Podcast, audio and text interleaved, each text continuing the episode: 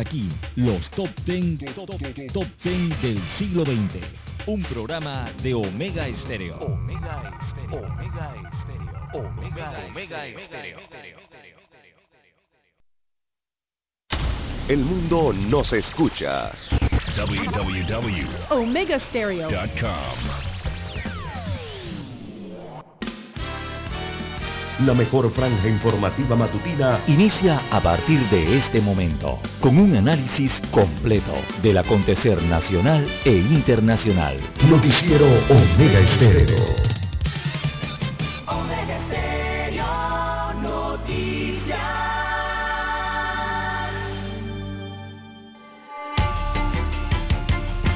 A continuación, los titulares, con los hechos que son noticias hoy.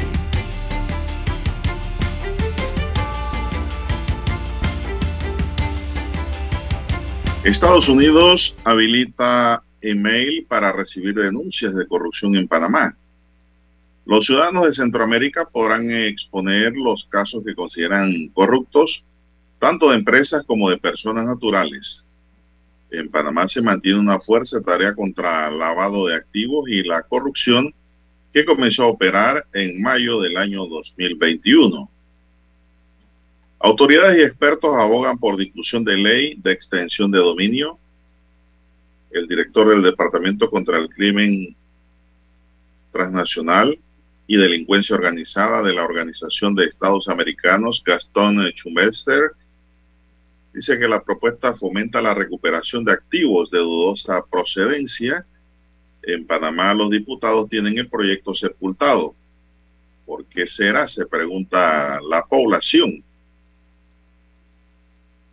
Presupuesto del Estado para el año 2022, aprobado en tercer debate por el Pleno de la Asamblea Nacional.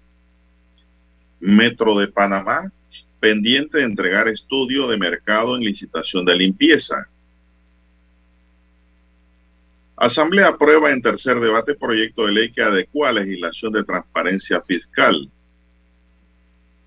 El 81.4% de fallecidos por COVID-19 desde enero cuando inició la operación Panavax no están vacunadas.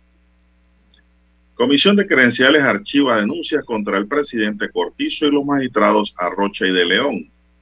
Son denuncias infundadas. Trabajadores públicos exigen que el pago de sus primas de antigüedad se den en efectivo y no en bonos negociables. También tenemos para hoy, señoras y señores, que un ciberataque golpea economía iraní, gasolineras permanecen bloqueadas. También tenemos que frente a la mirada de muchos pasajeros, ejecutaron a un conductor de bus en la provincia de Colón. Camión acaba con la vida de motorizado cerca del cruce de Pacora. Trabajadores que no son llamados este lunes a su puesto de trabajo y que están suspendidos pueden acudir al Ministerio de Trabajo. Deben ser reintegrados automáticamente con todos los derechos que les corresponden. Vandalizan las sedes regionales del IMA en la provincia de Los Santos 30 renglones de fármacos están pendientes de refrendo por parte de Contraloría. También al menos 18 detenidos por el paro nacional en Ecuador. Estados Unidos rechaza su papel en la marcha del 15 de noviembre e insta a oír a los cubanos. También para hoy, tenemos que se reactivarán las ferias nacionales para los vacunados solamente. Ya estamos pensando en enero. Bien, amigos y amigas, estos son solamente titulares. En breve regresaremos con los detalles de estas y otras noticias. Estos fueron nuestros titulares de hoy. En breve regresamos. 7.30 AM. Infoanálisis, con entrevistas y análisis con los personajes que son noticia. La mejor franja informativa matutina está en los 107.3 FM de Omega Estéreo, cadena nacional. Omega Stereo tiene una nueva app. Descárgala en Play Store y App Store totalmente gratis. Escucha Omega Stereo las 24 horas donde estés con nuestra nueva app.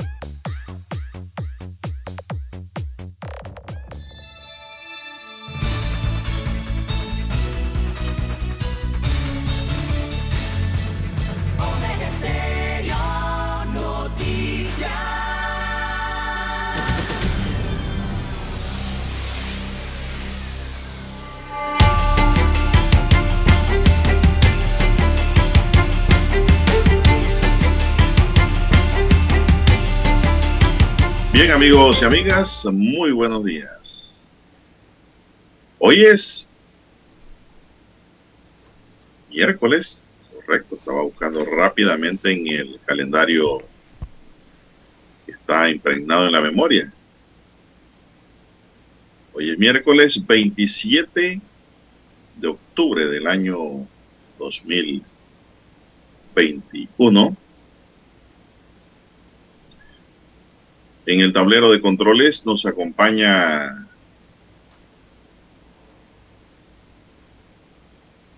¿Quién está en el tablero de controles hoy? Vamos a ver. Dani está en visita médica. Eric Pineda. Está Eric. El halcón Pineda está en el tablero de controles. En la mesa informativa les saludamos. César Lara. Y Juan de Dios Hernández Sanjur para presentarles las noticias, los comentarios y los análisis de lo que pasa en Panamá y el mundo en dos horas de información en un noticiero diferente para gente pensante, gente inteligente, la noticia comentada, la noticia explicada para todos nuestros amigos oyentes al llegar el alba. Gracias a los amigos oyentes y gracias a Dios estamos aquí compartiendo esta nueva mañana y pedimos al sabio creador del universo que nos brinde salud a todos igual para todos, o de seguridad y protección, que es muy importante ante tantos peligros que nos rodean, sabiduría y mucha fe, fe cierta en Dios. Así es. Mi línea directa de comunicación es el WhatsApp doble seis catorce catorce cuarenta y cinco, se lo repito, facilito. Doble seis catorce 14 nuevamente, 45. Ahí estamos a su entera disposición, atendiendo sus escritos. Escríbanos con toda confianza, que ahí le atendemos sus asuntos, ¿verdad? Que usted quiera preguntar, su colaboración, ¿verdad?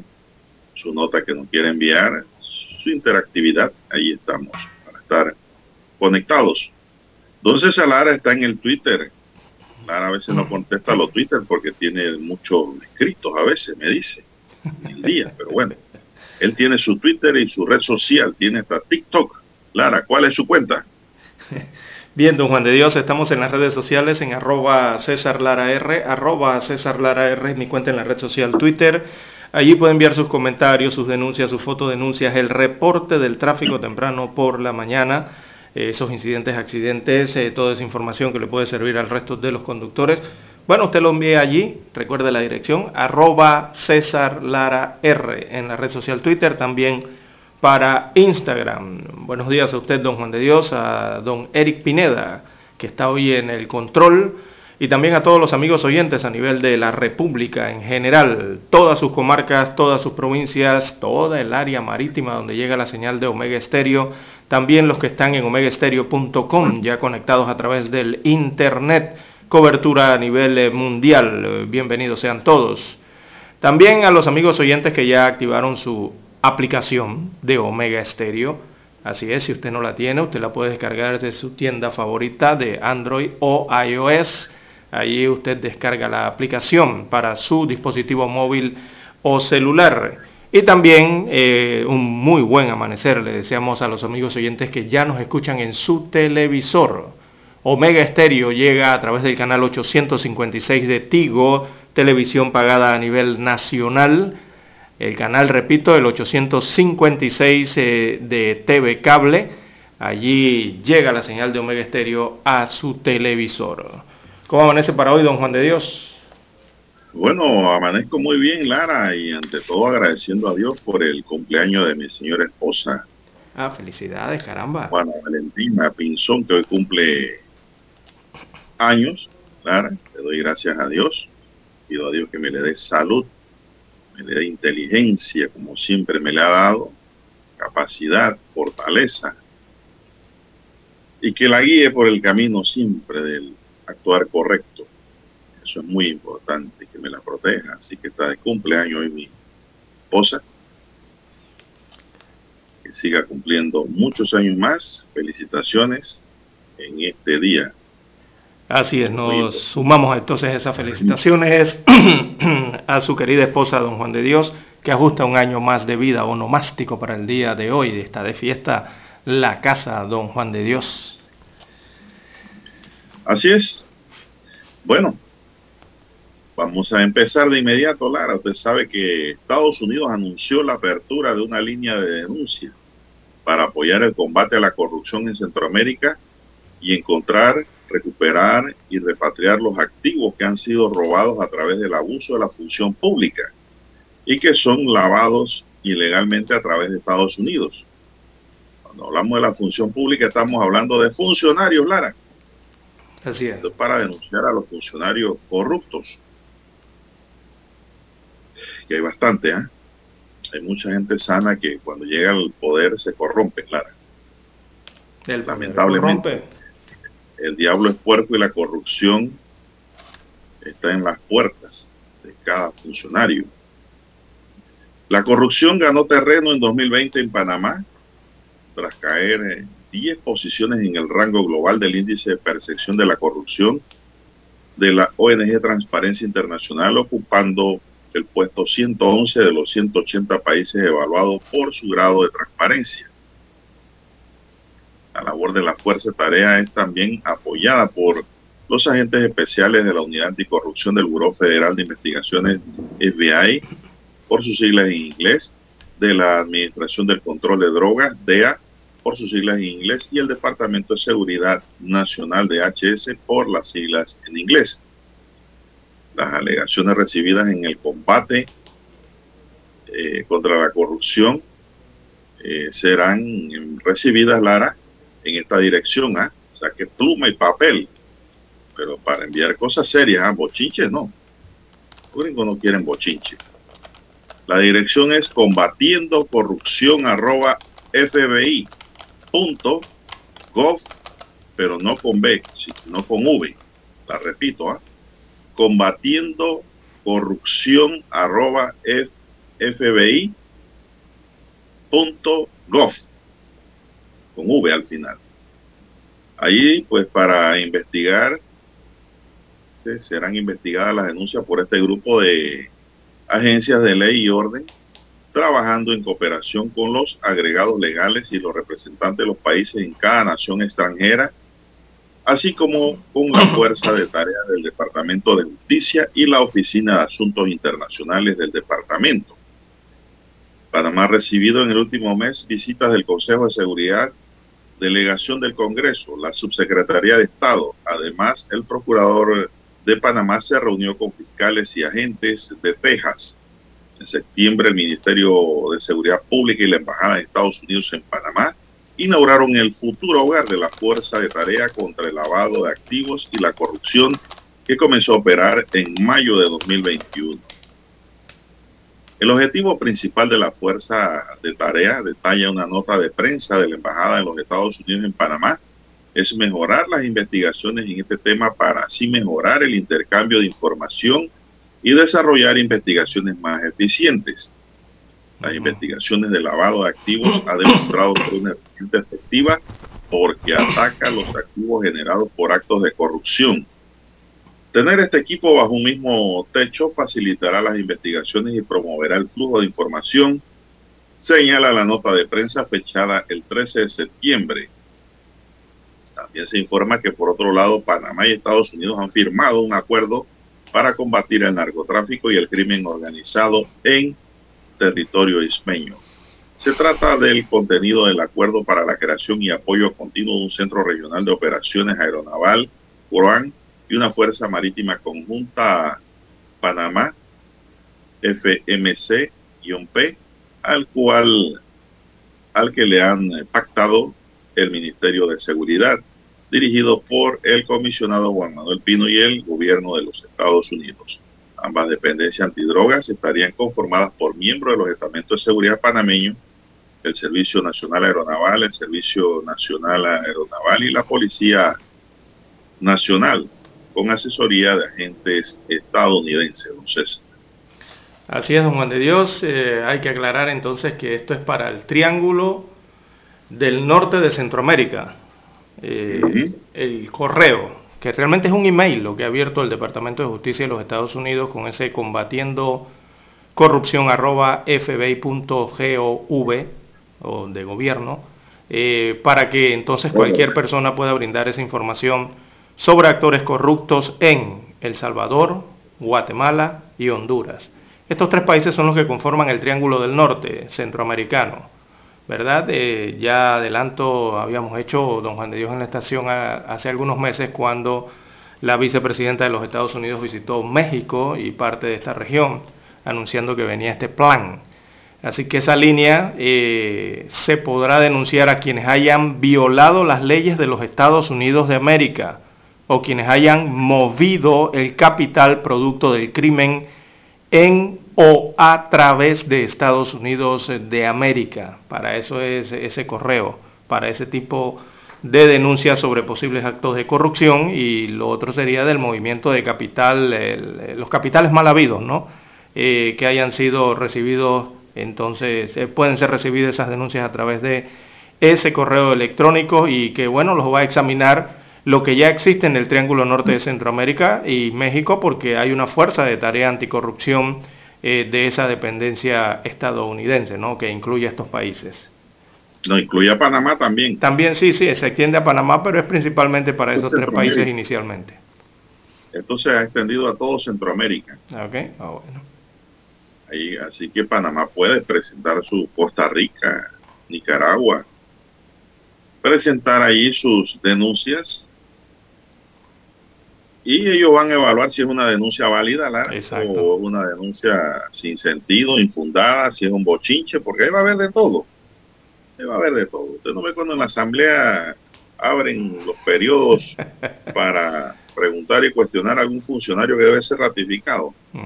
¿Cómo cae el bochinche ahí? Eh, ellos, van a determinar, ellos van a determinar si la denuncia entonces indica un posible nexo eh, jurisdiccional con Estados Unidos de América específicamente, ¿no?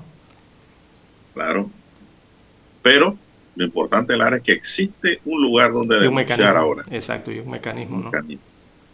Pero para investigarse los actos de corrupción o lavado de dinero en los Estados Unidos. ¿Verdad? O vinculación de algún panameño con algún gringo en actividades ilícitas. También puede ir allá. Bueno, algo es algo. Hay una fuerza de tarea anticorrupción entonces ampliada hacia Centroamérica, México y Centroamérica, ¿no? Y hay que ver para el sur también. Bueno, porque los Estados Unidos ha estado muy activo con esto de eh, las relaciones internacionales, ¿no? Y, hemos visto las visitas de importantes funcionarios a México, a Centroamérica, a Panamá eh, y de Colombia hacia abajo, ¿no? Colombia, Argentina, Uruguay también han estado por allá. Eh, Ecuador me parece que fue el otro país realizando entonces estos eh, esfuerzos para combatir el tema de la corrupción, pero de forma conjunta, ¿no? Con el resto de los otros países. Así es, así es. Bueno, ya por ese, ¿hay alguna pausa, don Eric? No seguimos. Esto, Lara, ¿y cuál ha sido el comportamiento del COVID en el país? Ayer nos hablaron de cuatro defunciones. Bien, don Juan de Dios, sí, no, sí, esa es la cantidad de defunciones eh, que hay eh, hasta el momento. Digamos aquí rápidamente el informe que envían las autoridades de salud. eh, la última situación habla de cuatro fallecimientos en la última jornada, en las últimas 24 horas por COVID-19. En cuanto a los nuevos casos, 215 son los nuevos casos. Y la positividad de esas 215 entonces está dando 3% de positividad de las pruebas nuevas. Se hicieron 6.958 pruebas. De ahí salieron esos 215 casos nuevos para un 3% de positividad. Eh, cuatro decesos, como ya le informamos. Y bueno, don Juan de Dios en casa hay 2.007 eh, casos activos, hay 77 en hoteles, en los hospitales hay 199 pacientes con COVID activo, en sala 168 que tienen COVID moderado y la UCI registra 31 pacientes a nivel nacional. La UCI las unidades de cuidados intensivos. Hay 31 ingresos ¿no? que se mantienen allí eh, luchando contra esta enfermedad, que bueno, ya lleva 471.884 casos confirmados hasta ayer, y en cuanto a los fallecidos acumulados o totales, 7.314. En total han fallecido durante estos 20 meses eh, de pandemia en el país. También hablan aquí de las dosis aplicadas, 5.700, perdón, 5.789.616 es la cantidad de pinchazos en primeros pinchazos y segundos pinchazos y terceros pinchazos de refuerzo eh, que se han aplicado a nivel nacional. Eso puede estar dando una cantidad de unos 3,1 millones de personas vacunadas en el país hasta el momento, o sea, de habitantes vacunados, ya sea con primeras, segundas o terceras dosis de refuerzo. Es lo, que, se tiene, ¿no? Así es, Lara. Eh, me permite un paréntesis pequeñito antes de seguir con su informe. Y es que me informan que hay un tranque en Panamá Oeste hacia la ciudad por un paro de transportistas que tienen la vía trancada al área de Nuevo Chorrillo, dice, y la policía de Reján ahora está desviando los conductores por el centenario hay un paro de transportistas que tienen la vía cerrada a la altura, dice, de Nuevo Chorrillo. Dice un oyente que nos informa aquí. La carretera panamericana. sí, debe ser en la carretera vieja porque me está hablando de Nuevo Chorrillo. Exacto, la carretera panamericana atraviesa Nuevo Chorrillo. Eh, la carretera nacional o antigua autopista es la que es la otra, ¿no? La que debe estar libre. Así es, y me informan que las paradas están súper llenas, no hay buses, no hay transporte, ni piratas, no hay nada, y el tranque es inmenso en el área oeste a esta hora de la madrugada, señoras y señores. Dice aquí otro oyente que nos escribe, buenos días, todo el oeste está cerrado por el transporte público. Pone unos muñequitos aquí colorados de color rojo, quiere decir que está bravo el oyente porque no lo dejan ir a su trabajo. ¿Por qué tenemos que afectar a terceros siempre para reclamar un derecho? Es la gran pregunta, Lara. Esa es la pregunta. Eso no le afecta en nada al gobierno. Para nada, a los que no gobiernan. Se afectan a otro pueblo, afecta a pueblo. Y vienen los problemas. Bueno, seguimos, Lara, con el tema que usted no tenía. Eh, bueno, sí, don Juan de Dios, es el informe general ¿no? que hay en cuanto a eh, los datos que presentan las autoridades de salud respecto a la COVID-19, eh, don Juan de Dios. Bueno, de carácter general, entonces hay algunos datos adicionales de estas cifras, por lo menos se entrega un informe que el 81% de los fallecidos por esta enfermedad no estaban vacunados en Panamá así lo han revelado las autoridades de salud. 81.4% de, las personas que fallecieron eh, desde enero de este año no estaban vacunados con ninguna dosis eh, contra la COVID-19. Así que hasta el 22 de octubre 9.5% de los fallecidos tenía dos dosis aplicadas y 9,1% contaba con una dosis colocada, o sea, estaba parcialmente vacunado y los otros eh, con la pauta completa. Así que de los pacientes en cuidados intensivos, los porcentajes indican 67% no está vacunado en los cuidados intensivos en la UCI, imagínese usted, don Juan de Dios. O sea, los que llegan a la UCI, el 67% en estos últimos meses, no contaba con ninguna dosis de la vacuna anti-COVID. Quizás por eso están en la UCI. Ayer se registraron, como repetimos, les repetimos nuevamente, 215 casos nuevos y 4 defunciones. Y bueno, a partir de hoy eh, o de octubre empieza entonces la aplicación de las dosis. Recuerden el circuito 88. Eh, ya están aplicando dosis eh, a partir de las 7 de la mañana hasta las 5 de la tarde. Belisario Porras, la escuela, allí será una. La Elena Chávez de Pinate, otro punto. Y el IPT, de, el IPT perdón, de Don Bosco será el otro centro de vacunación. Mayores de 55 años, recuerde, pacientes de enfermedades crónicas personas entre 18 y 54 años, eh, con eh, la aclaración allí de esas de 18 a 54 años que trabajan en ocupaciones que presentan un mayor riesgo para contraer eh, o por contraer el, virus, ¿no? no es para todos ese tercer refuerzo, sino para las personas que trabajan en esas áreas, que tiene que ver evidentemente con cajeros y estas cuestiones, ¿no? De farmacias, de supermercados, médicos, enfermeras del sector privado y público. Allí entran todos ellos. Bueno, en San Miguelito continúa la inoculación y eh, el informe entonces indica, antes de ir a la pausa, ver 5.789.616 eh, dosis totales y dice que hay entonces 3.036.080 habitantes en este país que están vacunados contra la COVID-19. Esa es la cifra de total de personas vacunadas en el país. Bien, eh, tenemos que hacer la pausa, don Juan de Dios, para escuchar el himno nacional.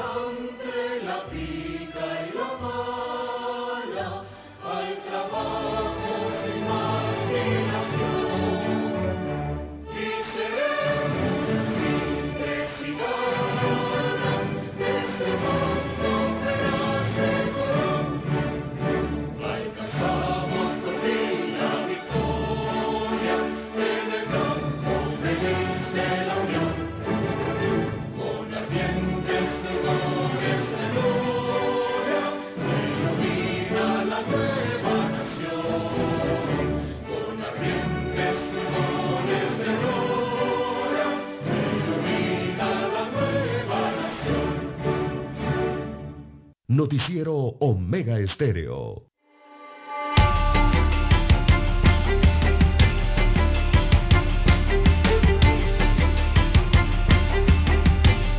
Bueno, seguimos, son las seis, tres minutos. Lara, el paro sigue y la afectación ya se extiende a toda la autopista.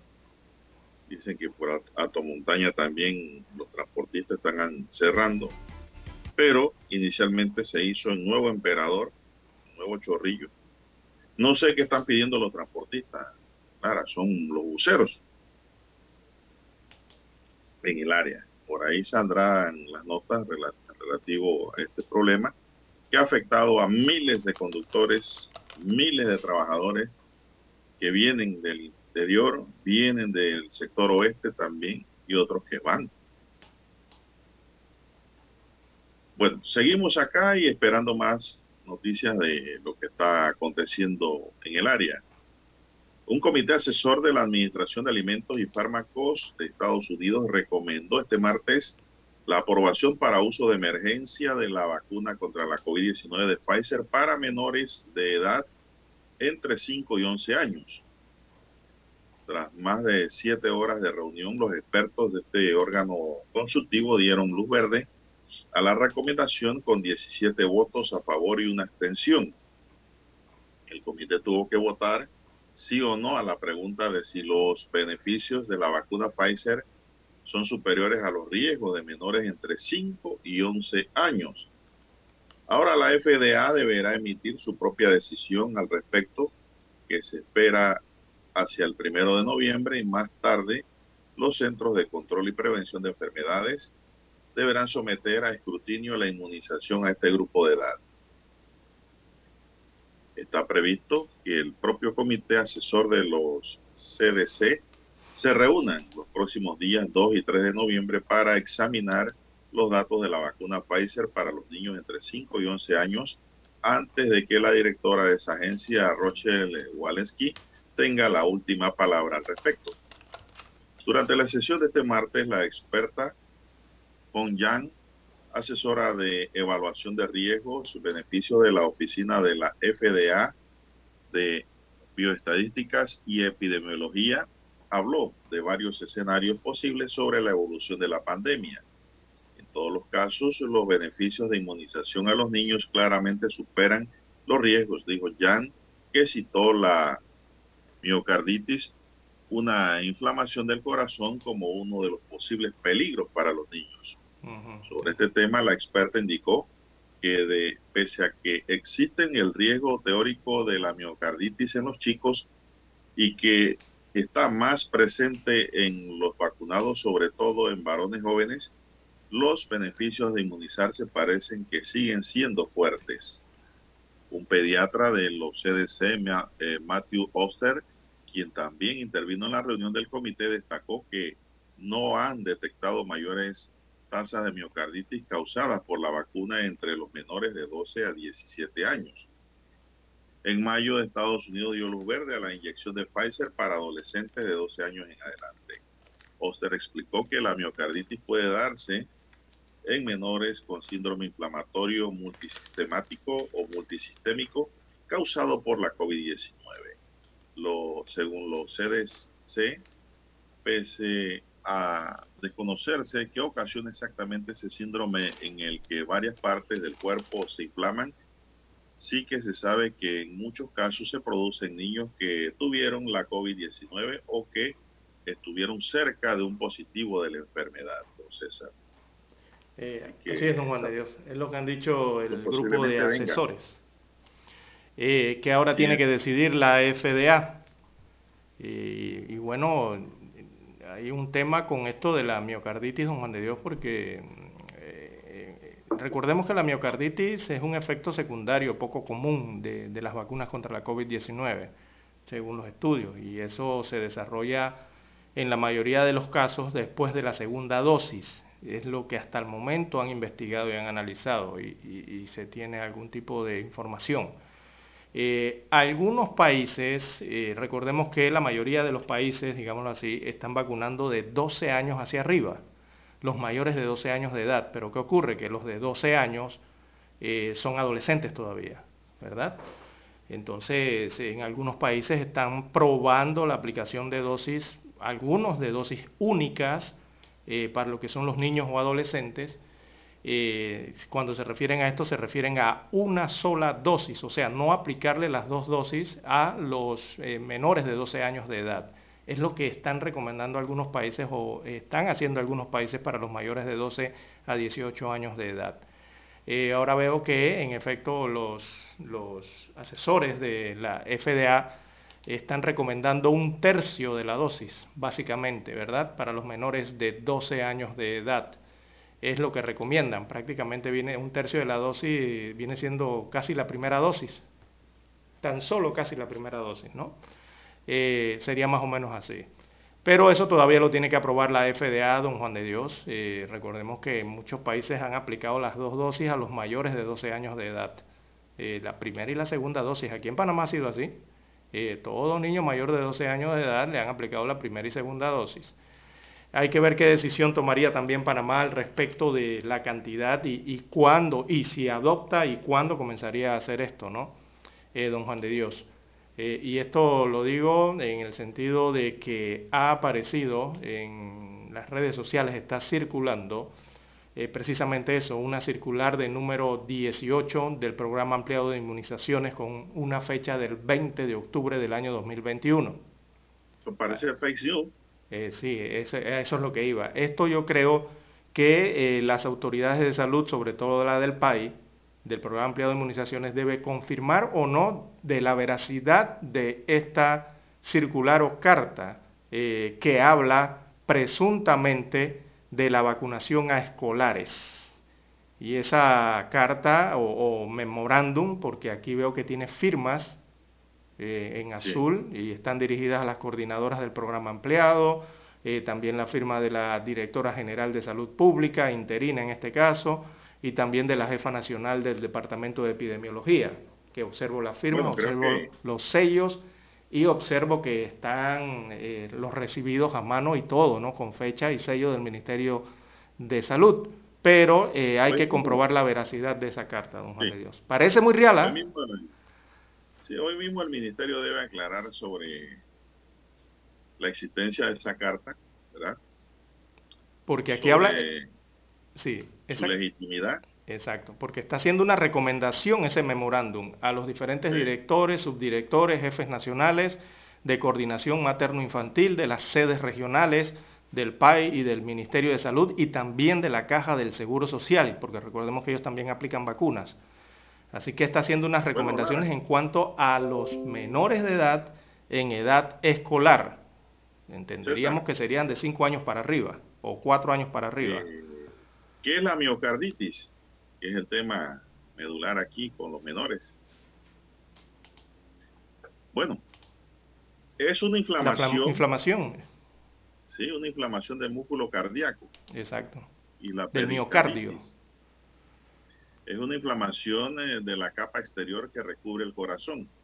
El miocardio. En ambos casos, el sistema inmunitario del organismo causa la, la inflamación en respuesta a una infección o algún otro desencadenante. Por lo general, la miocarditis se produce a raíz de una infección viral. Que casualmente incluye también de una reacción a un medicamento o parte de una afección inflamatoria más general. Los signos y síntomas comprenden dolor en el pecho, fatiga, dificultad para respirar y arritmias en el niño. Exacto. Eso es la miocarditis. Exacto, hay algunas enfermedades que producen eso de la miocarditis, ¿no? también eh, bacterias, cuando hay estreptococos, eh, está la clamidia, los microplasmas, eh, eso afecta el corazón, ¿no? Por el tema de que es el mismo sistema inmunitario, si el corazón le cae una bacteria o, le, o tiene un virus, el músculo o ese órgano, evidentemente el sistema inmunitario va a trabajar allí sobre esa parte del cuerpo y las toxinas que genera el, sistema inmunitario, perdón, eh, lastimosamente le hacen daño al corazón y le hacen daño precisamente al miocardio, que lo hace más grande. Bueno, sí, el corazón más grande. sí tiene tratamiento, Lara, porque muchos padres se asustan. Sí tiene un tratamiento. Eh, los médicos la tratan con antibióticos, sí, correcto, con medicamentos antiinflamatorios, con una dieta baja en sal, con diuréticos para eliminar el exceso de líquido y con inmunoglobina intravenosa. inmunoglobulina, inmunoglobulina intravenosa para combatir infecciones. Hasta ahora eso es lo que están usando los médicos para combatir la miocarditis con ese tratamiento. Y es algo viejo porque incluso hasta el virus de la influenza, o sea, el virus de la gripe, de la gripe, si afecta el corazón o se va a esa parte del cuerpo, el virus eh, da miocarditis. El mismo virus de la influenza, imagínese usted. Así que no está muy lejano el tema del COVID allí, ¿no? Bueno, ha llegado el momento de hacer otra pausa, nos dice aquí don Eric. Adelante, Eric.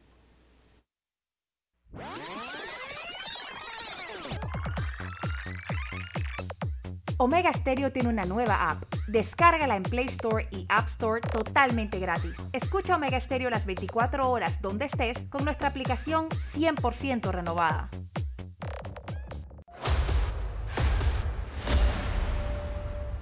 Desde los estudios de Omega Estéreo, establecemos contacto vía satélite con la voz de América.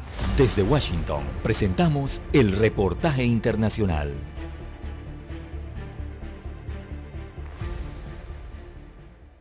El gobierno de Estados Unidos se mostró firme en la condena al golpe de Estado perpetrado por las fuerzas militares de Sudán y que provocó el arresto de funcionarios del gobierno civil, incluyendo el primer ministro Abdallah Hamdok, violando así la constitución del país africano y la voluntad democrática del pueblo sudanés. Ante este escenario, Estados Unidos decidió congelar la ayuda económica de 700 millones de dólares a Sudán a la espera de nuevos acontecimientos. Y fue el secretario de prensa del Departamento de Estado, Ned Price, el que anunció la medida. Los oficiales militares deben liberar de inmediato y garantizar la seguridad de todos los políticos detenidos, restaurar completamente el gobierno institucional de liderazgo civil y refrenarse de cualquier violencia contra los manifestantes. A la luz de los hechos, Estados Unidos está pausando la ayuda de 700 millones de dólares en asistencia de emergencia para los fondos de apoyo económico a Sudán. Estos recursos estaban destinados a apoyar la transición democrática del país mientras evaluamos el próximo paso. Y en la misma línea, desde el Pentágono también expresaron su profunda preocupación por la toma militar del poder y aseguraron que estas acciones socavan las aspiraciones democráticas de la nación. John Kirby, secretario de prensa del Departamento de Defensa, dijo.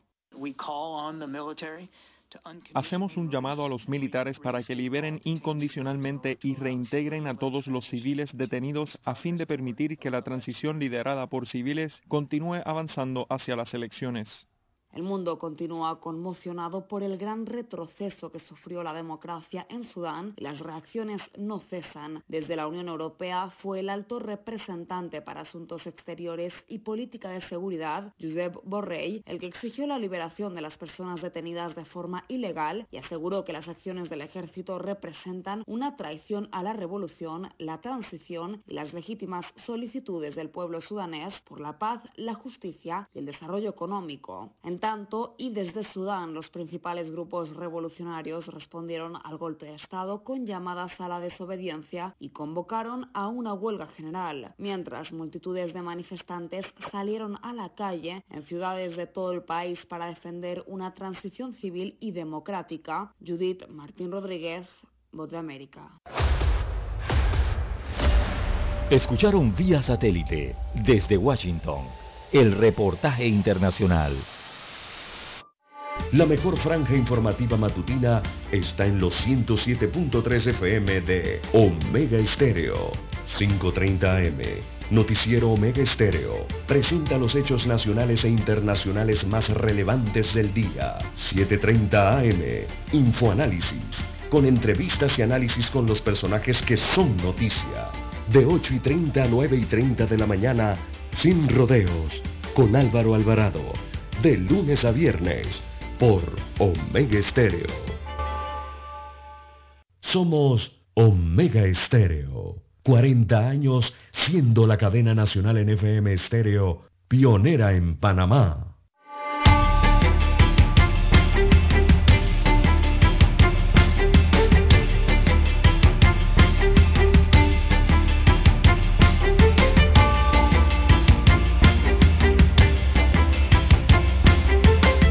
Seguimos, don César. Bueno, pregunta un oyente si esa carta es real o qué. ¿Y qué dice esa carta? Bueno, Lara, palabra más, palabra menos que dice la carta que debe ser eh, ratificada hoy por el Ministerio de Educación y el Ministerio de Salud. De Salud, sí. Bueno, es una carta que circula en, de, la vacunación a los escolares. Y palabras más, palabras menos, eh, destaca, es una carta del PAI, supuestamente, y destaca que exhorta más bien a los padres de familia a enviar o a llevar a sus acudidos a vacunar en los respectivos colegios o en los que se encuentren abiertos.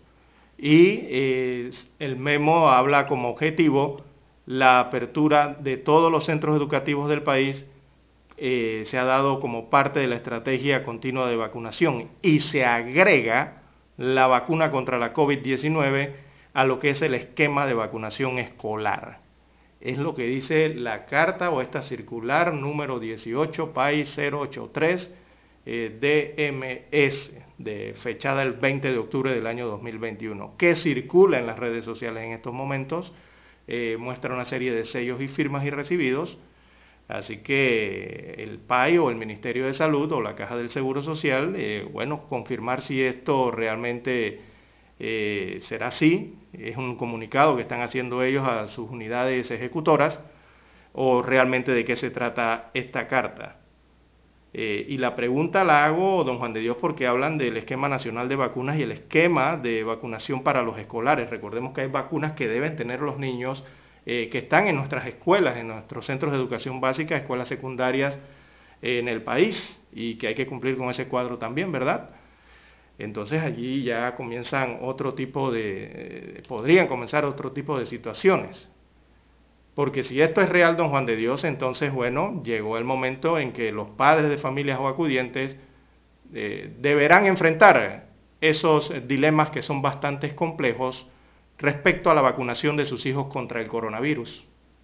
Asimismo, como enfrentaron el dilema con los adultos, después con los, eh, con los adultos mayores primero, después con los adultos, después con los niños, de, perdón, los adolescentes de primera adolescencia de 12 a, 17, 18 años de edad, que es la adolescencia. Eh, ahora viene entonces la otra parte, que son a los infantes, los niños, perdón, a los niños y niñas eh, de primera niñez o segunda, perdón, primera infancia o segunda infancia, que son los que están en las escuelas. Entonces esa nota me parece muy rara, muy inusual de ser cierta, que eh, lo que yo he visto aquí es que deja muchas dudas, puesto que según ese memorándum del país, supuestamente está pidiendo entonces a los padres de familia que envíen a sus hijos en edad escolar a vacunarse contra la COVID-19 en su respectiva escuela, eh, si mal no entendía la carta. Y eso me parece muy raro, don Juan de Dios, eh, y doy la explicación por qué debido a que ningún ente regulatorio para validar el contenido científico le ha dado hasta el momento la aprobación a la vacuna de Pfizer BioNTech, que es la que utilizamos aquí, para ser aplicada a niños, niñas y adolescentes en primera etapa. Por eso es que pregunto, digo, yo me pregunto si es que el PAI o el MINSA o la Caja del Seguro Social eh, han validado eso, que ni siquiera ha validado todavía la FDA, ellos todavía están en análisis y estudio, que todavía eso no lo ha validado la EMA de Europa, no lo han aprobado aún, y, realmente son esos organismos a los que precisamente Panamá toma las informaciones para aplicarlos como proceso de vacunaciones resumidos. Pero si allá todavía no lo han hecho, no, este memorándum o carta que vemos allí me parece de lo más extraña al menos que se trate de un fake news. Esperemos las aclaraciones necesarias hoy, porque hoy se tienen que dar. Exactamente, don Juan de Dios. Bueno, mientras tanto, don César, tenemos que Luis Fruto, conductor de bus de la ruta de Buenavista a Colón, conocido en el lugar como El PIC, fue asesinado la tarde de ayer en la parada de buses de la comunidad de Vista Tropical, área de la Transísmica en Cativá a eso de las cuatro y media de la tarde cuando se dio el incidente de violencia. Todo ocurrió cuando el bus paró en ese lugar y dos sujetos suben al colectivo y sin mediar palabras le dieron cinco tiros al conductor de ese bus. El hecho se dio frente a los pasajeros que se dirigían hacia sus casas cuando vivieron la escena de violencia en vivo y a todo color. Destaca hoy crítica libre. Se conoció en el lugar que el transportista recibió unos cinco impactos de bala, donde algunos le dieron en la cabeza. Luego de cometido el hecho, estos se dieron a la fuga como si nada hubiera ocurrido. Los pasajeros, por su parte, entraron en pánico y salieron por las ventanas, por la puerta trasera y delantera. A los pocos minutos llegó la Policía Nacional que custodiaron todo el perímetro del colectivo e iniciaron la búsqueda de los criminales. Todo esto en medio de operación de búsqueda de, en diferentes sectores para dar con los sujetos que provocaron este acto de violencia. conducido era el 3B347, José César. La nota no nos dice si le robaron o no para iniciar en la búsqueda del móvil de este asesinato ocurrido ayer en la provincia de Colón que se ha convertido en un caldero del crimen. Todos los días muere alguien en Colón, Lara, a causa del crimen. Así es. hay que tener mucho cuidado.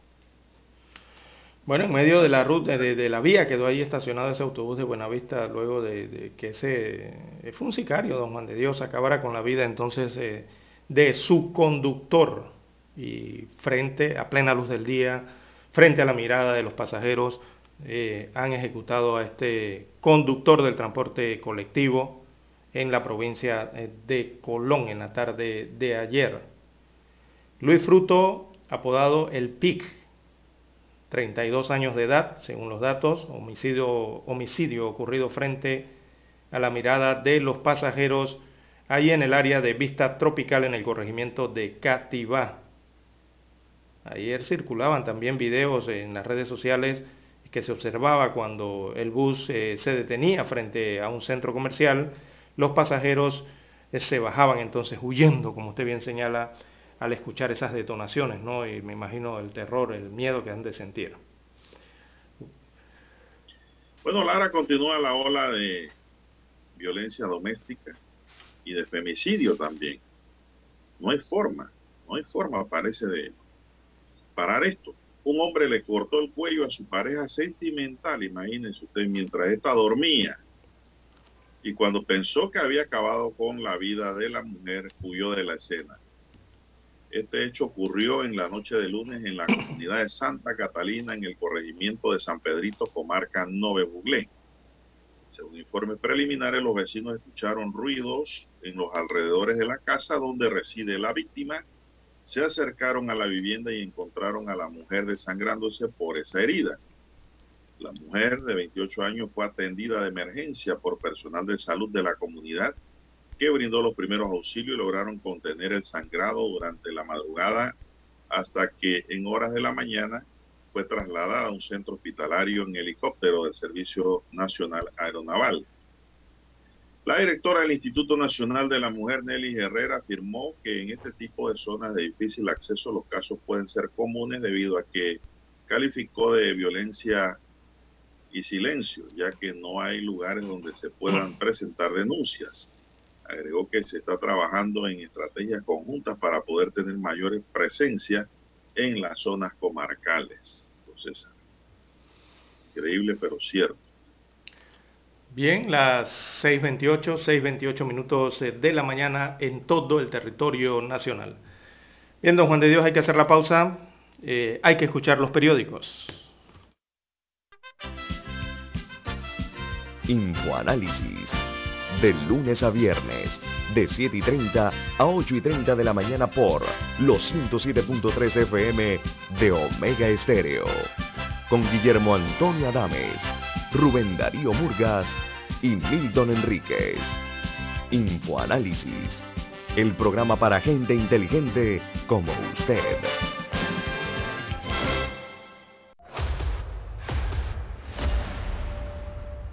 Desde los estudios de Omega Estéreo, establecemos contacto vía satélite con la voz de América. Desde Washington, presentamos el reportaje internacional.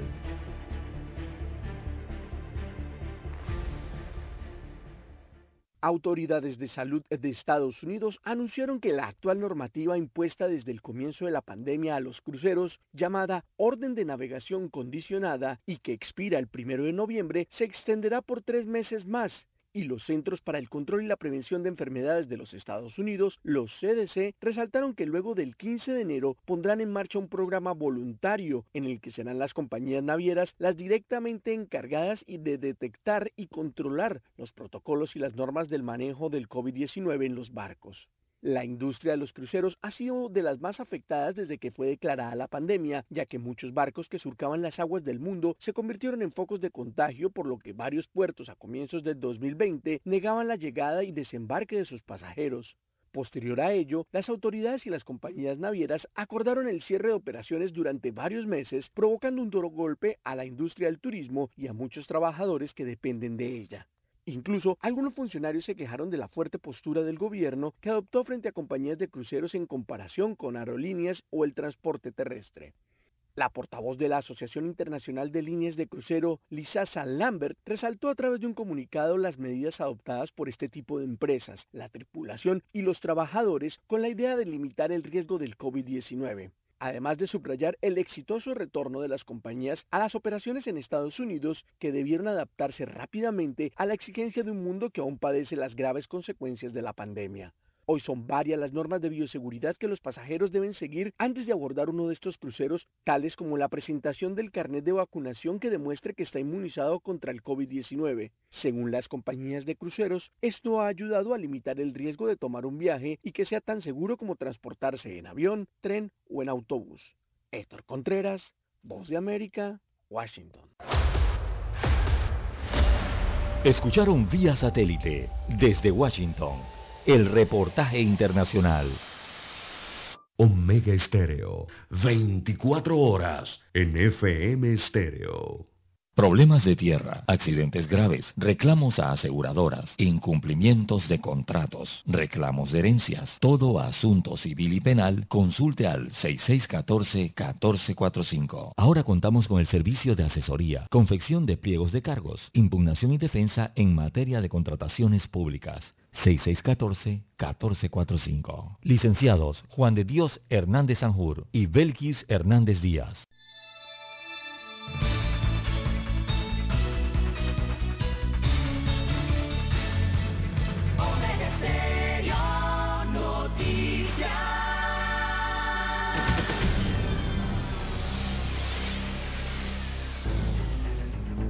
Las noticias impresas en tinta sobre papel. Con ustedes.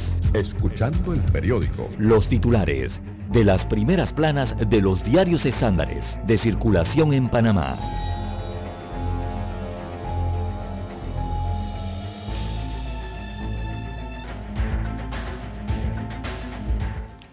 Bien, el diario La Prensa titula para este miércoles 27 de octubre déficit de 2022 eh, será de 2.495 millones de dólares. Se refieren al déficit del próximo año eh, o vigencia fiscal. Hablan de que será de 2.495 millones de dólares. Es un tema de las finanzas públicas. El Pleno de la Asamblea Nacional aprobó ayer en tercer debate el proyecto de ley número 637 que dicta el presupuesto general del Estado para la vigencia fiscal 2022, que asciende a 25.000 295 millones de dólares, es el presupuesto total.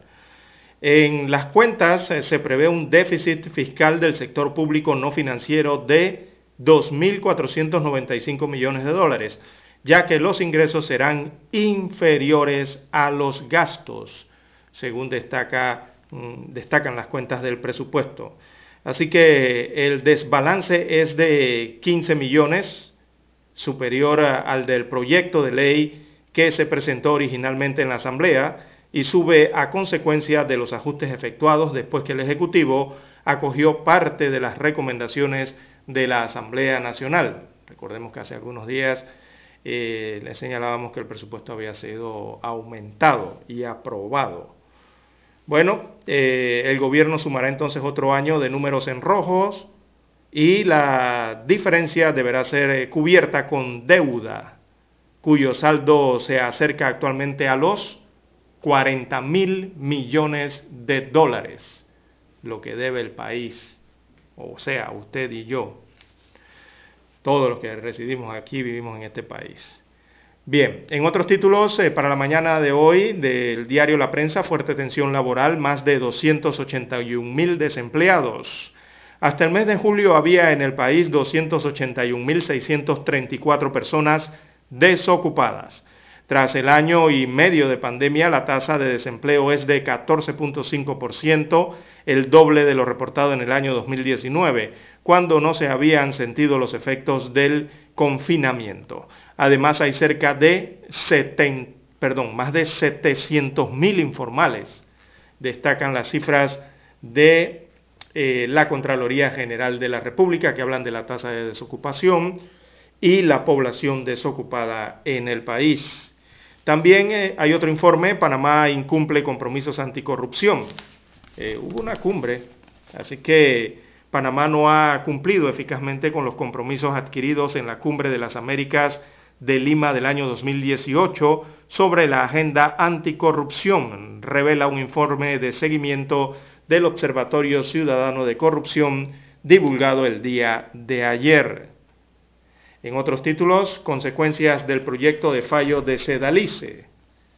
Destaca la información que el constitucionalista Carlos Bolívar Pedrechi dijo que si la Corte Suprema de Justicia vuelve a fallar sobre aspectos ya juzgados en el proceso de los pinchazos que se le sigue al expresidente Ricardo Martinelli Berrocal, como lo propone un proyecto de fallo del magistrado Cecilio Sedalice, se estaría exhibiendo en su superficialidad y en su seriedad.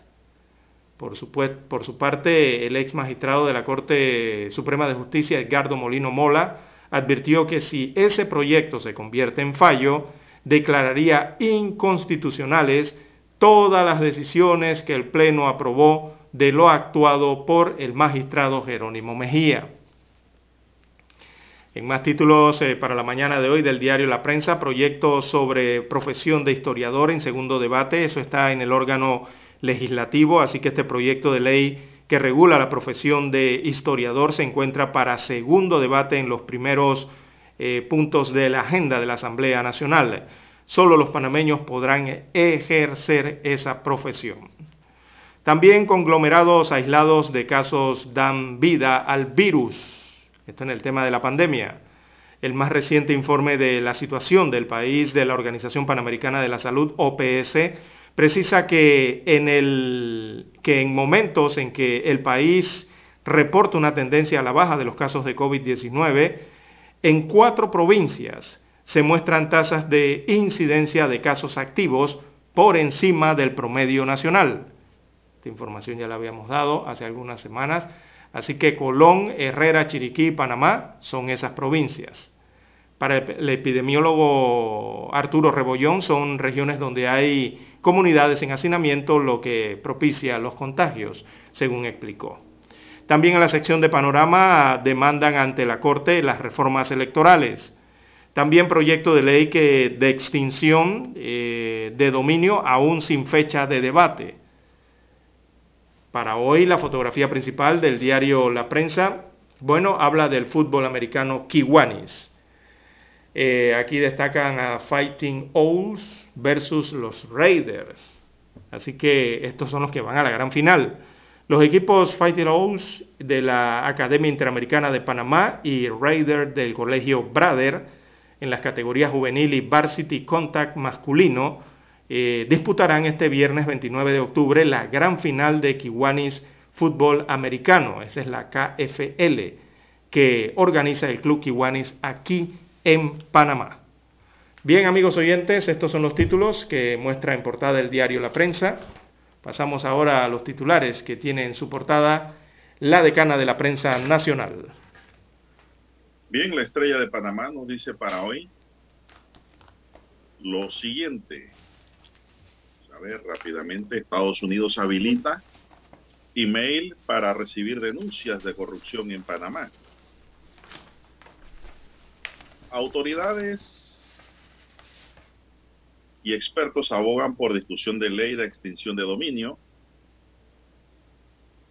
Es una necesidad. Reformas, alzas de combustible y los papeles de Pandora agitan protestas en Ecuador. Rechazan posible paquetazo de medidas laborales y fiscales contra los trabajadores ecuatorianos. Presupuesto del Estado para 2022 aprobado en tercer debate por el Pleno de la Asamblea Nacional. Refleja un aumento de 254.4 millones de dólares en el renglón de inversión y una disminución de 86.3 millones en funcionamiento. Metro de Panamá pendiente de entregar estudio de mercado en licitación de limpieza. Asamblea aprueba en tercer debate proyecto de ley que adecua legislaciones de transparencia fiscal. El 81.4% de fallecidos por la COVID-19 desde enero, cuando inicia la operación Panavac 19, no estaban vacunadas. Comisión de Credenciales archiva denuncias contra el presidente Cortizo y los magistrados Arrocha y de León.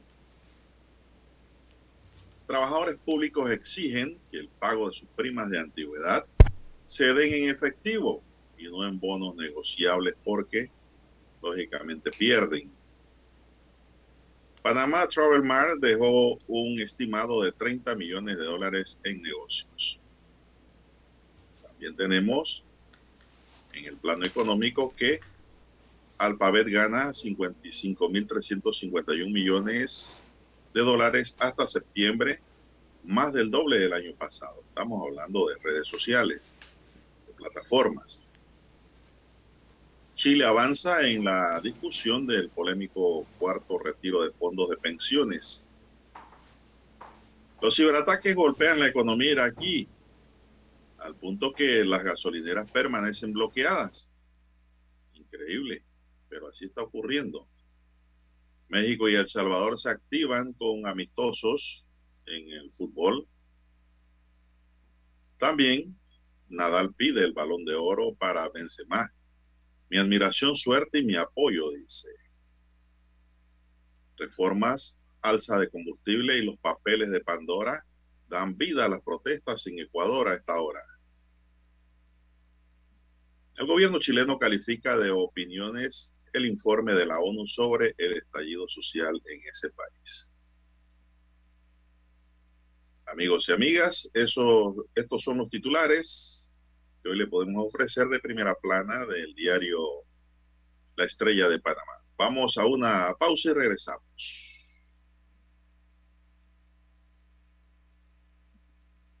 Para anunciarse en Omega Estéreo marque el 269-2237. Con mucho gusto le brindaremos una atención profesional y personalizada. Su publicidad en Omega Estéreo. La escucharán de costa a costa y frontera a frontera. Contáctenos 269-2237. Gracias. Hasta aquí Escuchando el periódico. Las noticias de primera plana, impresas en tinta sobre papel. 7.30 AM. Infoanálisis, con entrevistas y análisis con los personajes que son noticia. La mejor franja informativa matutina está en los 107.3 FM de Omega Estéreo, cadena nacional. Para anunciarse en Omega Estéreo, marque el 269-2237. Con mucho gusto le brindaremos una atención profesional y personalizada. Su publicidad en Omega Estéreo. La escucharán de costa a costa y frontera a frontera. Contáctenos 269-2237. Gracias. Omega Estéreo 40 años de innovación. Desde los estudios de Omega Estéreo, establecemos contacto vía satélite con la voz de América. Desde Washington, presentamos el reportaje internacional.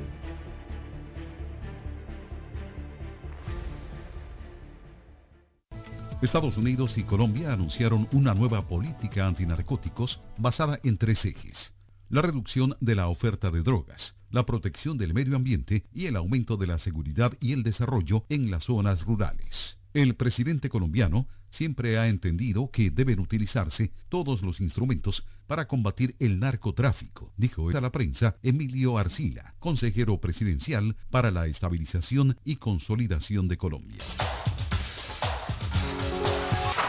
La confianza de los consumidores en Estados Unidos subió inesperadamente en octubre, ya que la preocupación por la alta inflación se vio compensada por mejores perspectivas para el mercado laboral, lo que sugiere un repunte del crecimiento económico tras un turbulento tercer trimestre, destaca un sondeo del Conference Board.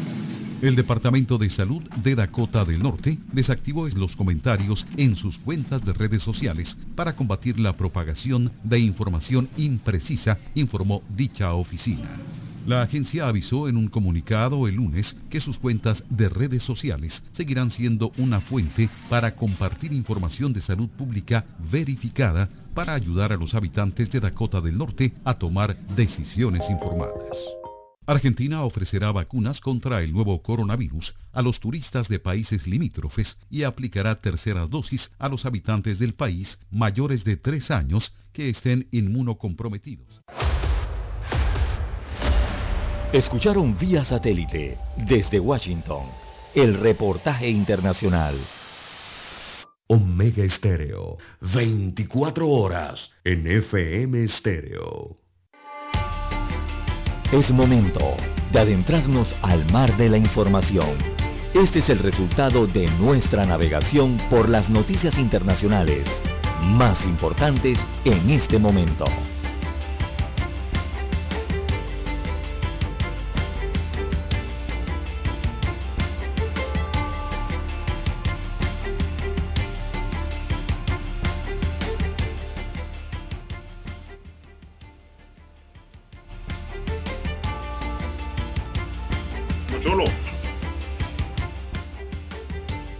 Amigos oyentes, las 6.45 minutos de la mañana en todo el territorio nacional. Bueno, a nivel internacional eh, destaca el tema de la situación que ocurre en Sudán. Ya los militares en Sudán anunciaron haber liberado al depuesto primer ministro. De acuerdo con fuentes del ejército, eh, Abdallah Hamdok eh, regresó con su esposa a su hogar en el suburbio de Kafuri, esto en Yatún Norte, en Sudán. Así que el depuesto primer ministro sudanés regresó eh, la tarde de ayer eh, a su casa junto con su esposa tras ser eh, liberado sin restricciones un día después de, de que su equipo denunciara que había sido detenido durante el golpe de Estado militar, según han recogido eh, las informaciones a nivel internacional de las fuentes castrenses. Eh, la residencia del ex primer ministro eh, se encuentra custodiada entonces por elementos de seguridad, pero eso es para su propia protección, según añadió un informante, quien afirmó que de ese modo Al-Buran cumplió con lo que había prometido horas antes en una mesa eh, en una rueda de prensa. Así que, bueno, parte de lo que se, desarrolla en cuanto al tema de el, eh, perdón, el primer ministro Abdallah Hamdok después de este golpe de Estado. Bueno, Sudán es un país del, poco, del que poco se habla, Lara, hasta ahora. Eh, Sudán es un país situado en el norte de África, a orilla del Mar Rojo entre Egipto y Eritrea. Está en parte atravesado por el Nilo y sus afluentes. Así se ubica Sudán. Y la pregunta es cuál es el problema en Sudán. En particular, Sudán sufre de inseguridad alimentaria, escasos acceso al agua y al saneamiento, alta prevalencia de enfermedades y alta pobreza en general como tal, los niños del Sudán son muy susceptibles a la desnutrición. Así que este es el país al norte de África en donde pues, hubo un golpe, ¿no? Así es, un golpe de Estado. Es un país que siempre ha estado inestable. Hay muchos enfrentamientos eh, se registran eh, eh, en este país africano, ¿no?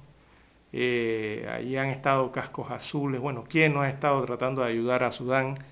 Pero eh, sigue esa situación eh, año tras año. Ahora ocurre otro golpe de Estado. Así es, fue un país conquistado por Egipto entre 1820 y 1822. luego recibe la influencia británica. El Reino Unido le concedió la independencia en 1956. ¿Cuántos años de independencia tiene Lara si restamos 2021 menos 1956?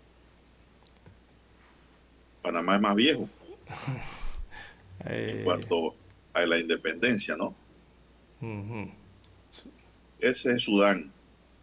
Pero ahí depusieron un régimen que también Lara tenía muchos años controlando el poder político en ese país. Así es. Bueno, Sudán del Sur tampoco le va muy bien, eh, las mismas, las mismas características. Bien, las 6.49 eh, minutos eh, de la mañana en todo el territorio nacional, don Juan de Dios. En más informaciones para la mañana de hoy, Estados Unidos vuelve a intentar obtener la extradición de Julian Assange. Esto ante la justicia británica. Recordemos que Assange es el fundador del Wikileaks, ¿verdad? Y es buscado en el país norteamericano por espionaje a raíz de la publicación de unos 700.000 documentos militares y diplomáticos secretos. Así que los Estados Unidos buscan echarle el guante también, ¿no? Eh, y vuelve a la carga, entonces, eh, vuelven a la carga los norteamericanos ahora ante la justicia británica para tratar de obtener esa extradición de este fundador del Wikileaks. Así es. Bueno, y hablando de Estados Unidos, tenemos que el gobierno de este país remarcó este martes que las protestas planeadas para el próximo mes en Cuba son una oportunidad para que las autoridades de La Habana escuchen las frustraciones de los cubanos, de quienes elogió su voluntad para mostrar pacíficamente el poder de sus voces tras la violenta represión de julio. En una rueda de prensa, el portavoz del Departamento de Estado, Ned Price, rechazó las acusaciones de este fin de semana por parte del presidente cubano Miguel Díaz Canel de que Washington tiene un papel activo en la organización del esquema desestabilizador contra Cuba, dentro del que enmarcó la marcha cívica de protesta programada para el 15 de noviembre. La manifestación en Cuba del próximo mes será una muestra no de los deseos de gobierno de Estados Unidos, sino de las necesidades no satisfechas del pueblo cubano, dijo Price. El funcionario estadounidense señaló que La Habana debería ver estas manifestaciones como una oportunidad para escuchar y no para atacar. Rechazó que, de nuevo, que Estados Unidos esté detrás de la marcha pacífica de protesta en noviembre a la que las autoridades cubanas han negado el permiso por considerarla ilícita. Imagínense hasta dónde llegan las libertades en Cuba. Bueno, esto es en Cuba. Vamos a ver si la marcha se da, Lara, porque me imagino que ese día van a amanecer las calles sitiadas con policías por todas partes y con soplones del régimen. Pero yo coincido con lo que dicen los norteamericanos es una oportunidad para escuchar, no para rechazarla. Así es la y es una manifestación pacífica anunciada, además, pero que el gobierno de Cuba le ha negado el permiso. Bueno, en Panamá no hay que pedir permiso, Lara, para protestar, para que sepamos, ¿eh? No, claro que no. En Panamá solamente hay que notificar a la alcaldía del lugar donde se va a protestar. Notificar, no pedirle permiso tampoco. Una vez hice una, una manifestación en Penonomé, Lara, hace buen tiempo. La organicé yo, mucha gente. Y lo que hice fue enviarle una nota al alcalde de aquel entonces, indicándole de nuestra protesta y las causas de la protesta. Asimismo, en Panamá, en cualquier lugar de la República, para que estemos claros, aquí no hay que pedir permiso. Pero eso sí, las marchas y protestas tienen que ser pacíficas. Eso sí es importante. En Cuba, pues no hay permiso, dice el gobierno. Son las 6.53 minutos, avanzamos en esta mañana y me informa Lara que el paro que se da en el sector oeste es por el aumento del combustible.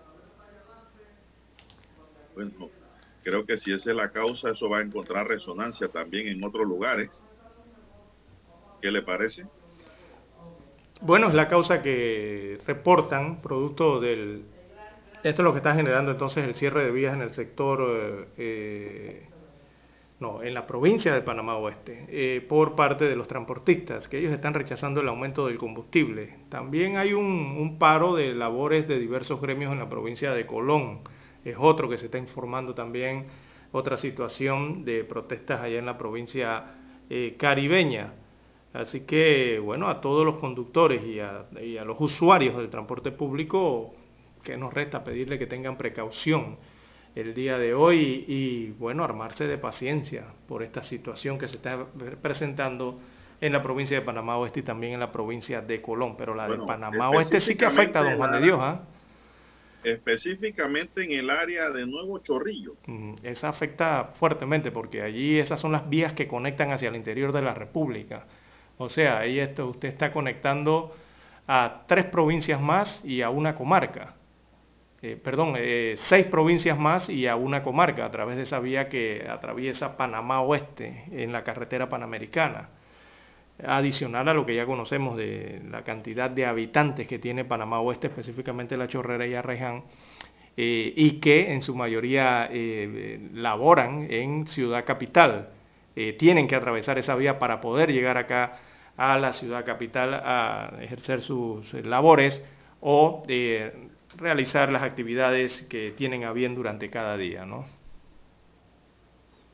Bueno, don César, algo que he notado mucho en su provincia, casualmente ayer estuve por Agua Dulce, y algo que he notado mucho por allá es que hay muchos orates, Lara. Sí, es ¿No se veían? No, no se veía para nada. Oh, hay muchos orates por la calle. Yo no sé, no hay autoridad local allá en el distrito de Agua Dulce que busque una solución a este problema se meten a los restaurantes donde está la gente almorzando y entran como van por su casa, piden agua, otros piden dinero, otros entran y salen y esto es un carnaval. Así es, hasta en la pintada, hasta en el distrito de la pintada allá hay, don Juan de Dios, lastimosamente. bueno, el caso que vi hay que atender en Agua Dulce que no se veía eso. Exacto. Requiere de atención. ocurriendo. Eh, bueno, hay mucho desarrollo en la provincia de Coclé y en varios de sus distritos, ¿no? En la parte turística que tiene que, hay que, por eso hay que cuidar, porque hay un distrito que es altamente turístico en Coclé, que es el que está ubicado hacia el sudeste, y que es el distrito de Antón, con su corregimiento de Ribato y su extenso, eh, eh, su extensa playa, ¿no? Que tienen diversas actividades turísticas hoteleras, sobre todo de resort y de aeropuerto internacional que llegan allí. Así que eh, yo creo que los alcaldes allá en Coclé van a tener que reunirse para ver qué hacen con estas temáticas, eh, don Juan de Dios, principalmente la alcaldesa de Penonomé. ¿Y el eh, gobernador dónde se queda? e igualmente con los gobernadores, ¿no? Y los alcaldes de Aguadulce y el otro acá en La Pintada también, ¿no? Que son las, un solo cabeceras. no solo gobernadores, un solo gobernador. Ah, en Coclé sí tienen que reunirse con sus alcaldes para ver qué solución le encuentran a esto y a ver si pueden salvar a esta gente que andan por allí deambulando en las calles, ver qué llevarlos a lugares de rehabilitación. La idea es ayudar y salvar, no empeorar la situación, Lara, o golpear. Esto es un llamado más que todo de atención para que se busque un correctivo sobre este problema. Así es. Y la llegada también de varios semáforos de circulación allá en Peronomé también ha traído lo otro, eh, don Juan de Dios, lo que siempre uno encuentra en los semáforos, ¿no? Eh, trabajadores informales allí con el tema. Esa gente, Lara, que hace esos malabares, ¿de dónde viene? No sé. no son de allá de su no Son, no son de, de Coclé, eh, son extranjeros, la mayoría. Oiga, pero son unos artistas, Lara. Exacto. Son unos artistas de primera. La verdad es que están perdiendo dinero, ah, deben trabajar en circo, pero el problema es que no hay circo. Exacto. Cada día hay menos circo. Pero son unos artistas. Eh, eh, hacen cosas increíbles. La mayoría vienen de Sudamérica. Ese es otro tema que hay aquí en Panamá pendiente, porque eso también representa un peligro. Muchos de ellos juegan con gasolina, Lara. Y con machetes afilados. Exactamente, tirando machetes para el aire y la gente en los semáforos. Eso, eh, yo creo que las autoridades tienen que poner orden en esto porque no pueden andar con machetes por allí. ¿Qué pasó si eh, ah, eh, uno de ellos reacciona mal con un conductor y le da un planazo? Todas esas cosas pueden ocurrir, ¿eh? Sí, hace un daño al vehículo.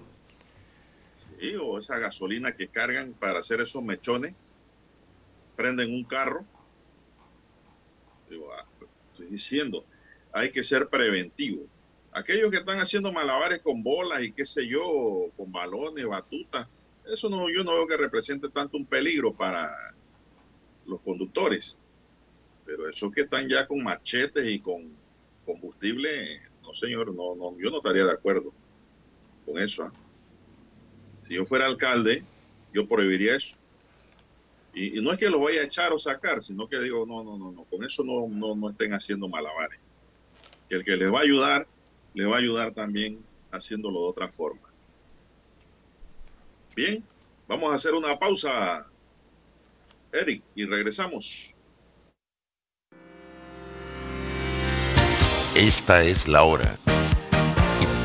7 AM. 7 horas. Omega Estéreo, 40 años con usted en todo momento. El satélite indica que es momento de nuestra conexión. Desde Washington vía satélite y para Omega Estéreo Panamá, buenos días América. Buenos días América, vía satélite desde Washington.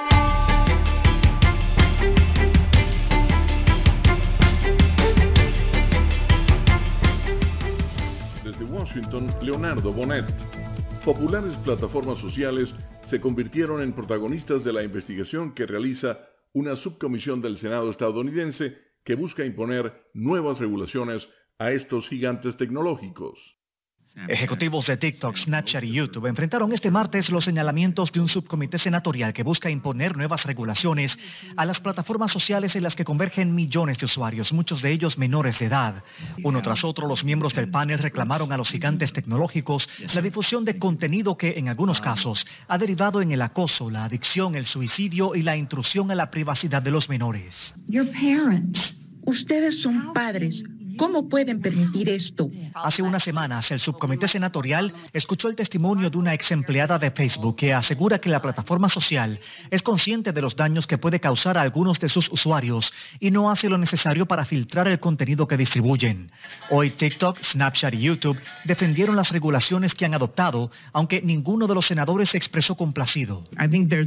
Creo que también hay otras formas de hacer esto, como hacerlos responsables cuando esto sucede. En el pasado, la compañía Google, dueña de YouTube, debió pagar una multa de 170 millones de dólares por almacenar información de los usuarios sin su consentimiento, y Snapchat accedió a ser monitoreado por auditores externos tras alegaciones de que engañó a los usuarios sobre la eficacia con la que el material compartido desaparece.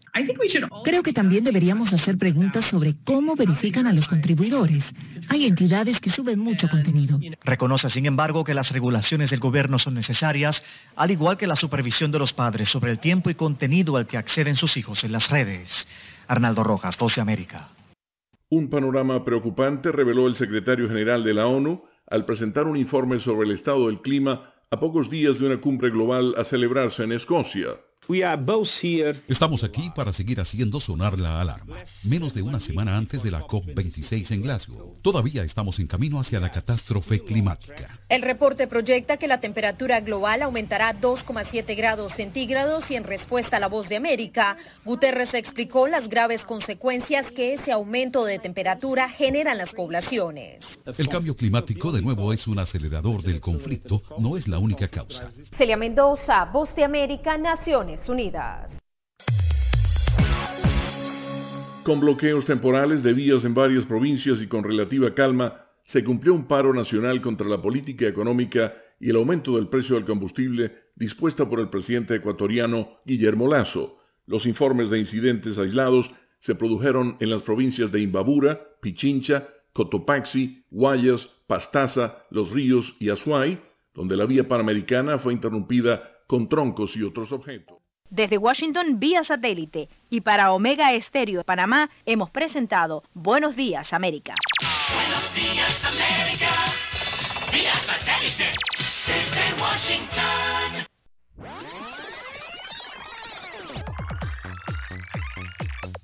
Omega Stereo tiene una nueva app. Descárgala en Play Store y App Store totalmente gratis. Escucha Omega Stereo las 24 horas donde estés con nuestra aplicación 100% renovada. Somos Omega Estéreo. 40 años siendo la cadena nacional en FM Estéreo, pionera en Panamá.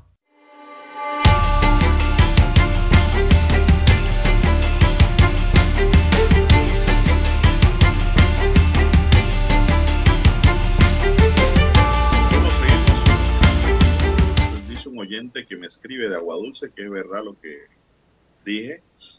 Y Agua Dulce pues tiene ahora mucho orate por la calle. Y además dice que hay demasiados robos, muchos robos en Agua Dulce. Ya Agua Dulce no es lo que era antes. Y otro oyente me dice que si por allá llueve, por acá no escampa, en el área de Panamá Oeste, en la chorrera, ni se diga. Es verdad. Así es. Y ¿Por qué las personas terminan siendo orate, lara o indigentes? La mayoría por las drogas, incluyase el alcohol. En Panamá no hay un programa que yo haya visto, pues no sé si ustedes lo habrán visto, yo no sé si yo llegué de, de martes ayer o de Júpiter, pero yo no he visto aquí un programa fuerte, consolidado para alejar a nuestra juventud de las drogas. No hay educación en ese sentido. Eh, hay mensajes aislados. No, no, no se está trabajando en eso. Bueno, esperemos que pronto se haga, pues, por parte del gobierno, que es el que debe llevar la batuta. La Federación Nacional de Asociaciones y Organizaciones de Empleados Públicos, FENACEP, exigió que el pago de sus primas de antigüedad que reconoce la recién aprobada Ley 241 del 13 de octubre de 2021 se dé en efectivo y no en bonos negociables.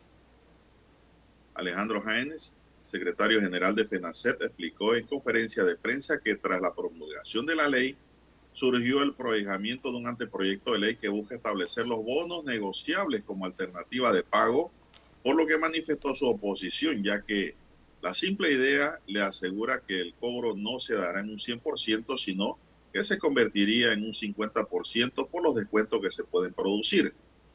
Todo ello tomando en cuenta que un bono negociable el trabajador vería remediado su cobro dentro de un lapso de 2 a 5 años.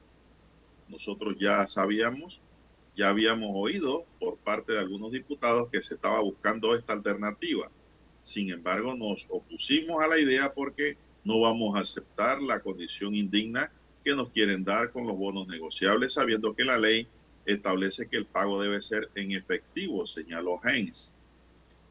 Según Eulogio Castillo, miembro de FENACET, el proyectamiento del anteproyecto describe que sean los bancos los que regulen la forma de pago.